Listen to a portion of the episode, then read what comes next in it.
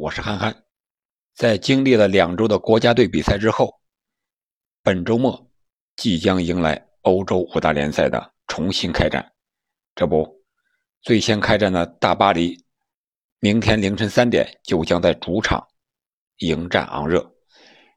对于这些大俱乐部来说，国家队的比赛更多的可能是一种无奈，因为他们联赛的竞争对手把他们。看成最强大的敌人，一直用各种方法想办法击败这些强队，而强队好多队员基本上都是各个国家队的主力队员，他们在国家队要么打的比赛要多一些，还有可能要受伤。这不，大巴黎、梅西、内马尔、迪玛利亚前场的四大金刚，只有姆巴佩一个人能出战这轮联赛。但是对于我来说，我我感觉啊，这三大主将不在，可能对大巴黎的其他队员来说是一个机会。比如说伊卡尔迪，是吧？他可能能拿到一个首发的机会，而且主教练有可能将四二四改回四三三啊，这种更常规一点的阵型。三中场对于大巴黎来说，应该还是。比较正常的一个打法，四二四太过重，太过于倚重前场的四大金刚啊！刚才说的那三个，再加上一个姆巴佩，有点前后脱节，这就容易让人家打反击。所以说，本轮联赛他对阵昂热，我觉得大巴黎可能机会更大一点。上轮他联赛虽然巴黎输了，但是可能是一个小小的意外。但是我们也要看到。昂热不是一个好踢的对手啊！本赛季昂热是四胜四平一负，积十六分，排在第四位啊，可以说现在是一个强队的位置。特别是在近三轮，昂热是保持不败，状态非常好。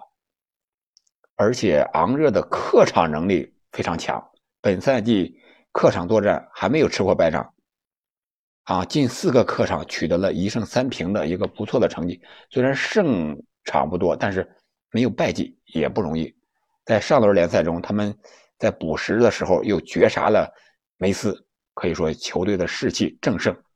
而大巴黎缺少了一定的主力，其他队员能不能顶上来？依我看，他们的能力是没有问题的，特别是他们求战的欲望肯定是比梅西他们要更加强烈的，特别是从历史战绩上来看。巴黎圣日耳曼近十二次面对昂热取得了全胜，可以说这个心理优势是非常强大的。但是本赛季我们不要忘了，大巴黎的防守还是有存在很大问题的。从皇马购买的拉莫斯本轮还不能出场，九轮联赛丢了九个球，场均一个丢球，这种防守能力、防守水平、防守状态啊，如果不改变的话。不用说拿欧冠冠军，拿法甲冠军都有危险。所以说这场比赛，我看好是巴黎圣日耳曼主场三比一能够战胜昂热，而且姆巴佩会发挥决定性的作用。法甲我们就说这么多，我们再来看看英超的红军利物浦，他将在客场挑战沃特福德。为什么说利物浦呢？因为利物浦是本赛季。英超目前为止唯一一个保持不败的球队，但是非常有意思的是，上赛季利物浦不败金身就是客场零比三大败给沃特福德之后就此终结的。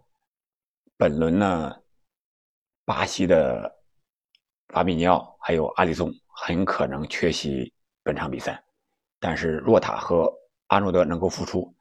对于利物浦的进攻可能影响不是很大，但是在防守上可能有一定的影响啊。所以说这场比赛主要看利物浦的防守了。我看好是利物浦在客场继续保持不败。英超还有一场比赛值得关注，就是曼联客场挑战莱斯特城。这场比赛，巴西与乌拉圭在国家队也是刚刚结束的比赛。卡瓦尼亚和弗雷德都是首发登场的，本场比赛应该也是缺席。C 罗则在国家队的是上演了帽子戏法，状态是非常的出色。目前，而且 C 罗已经帮助曼联打入了一百二十二个进球了。他的目标是进一步的冲击索尔斯克亚为曼联打进的一百二十六球的这么一个记录，并且呢，逼近他职业生涯的八百球的里程碑。从目前状态来看，C 罗肯定应该是拿到一个首发的阵容。但是索尔斯克亚最大的难题还是后防线这一块主力中卫马奎尔和瓦拉内都受伤了，将缺席比赛。那么莱斯特城的瓦尔迪啊，我觉得是有很大的机会能够攻破曼联的球门的。本场比赛，曼联我觉得应该是在客场收获一场平局，是一个不错的结果的。当然，英超还有纽卡斯尔联对。热刺的这场比赛也是值得关注的。为什么？现在纽卡斯尔联有钱了，成了全世界最富有的足球俱乐部了。那么对他来说是好还是坏呢？